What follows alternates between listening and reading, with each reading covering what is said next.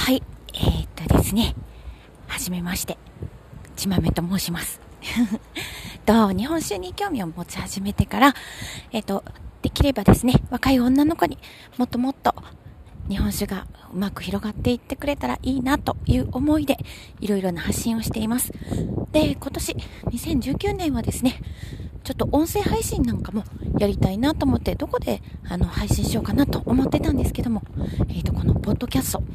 スマホからも割と簡単に配信できるというのを見つけまして、えっ、ー、と、今日、ね、ちょっとさっきインストールしたので、あの、配信してみようと思います。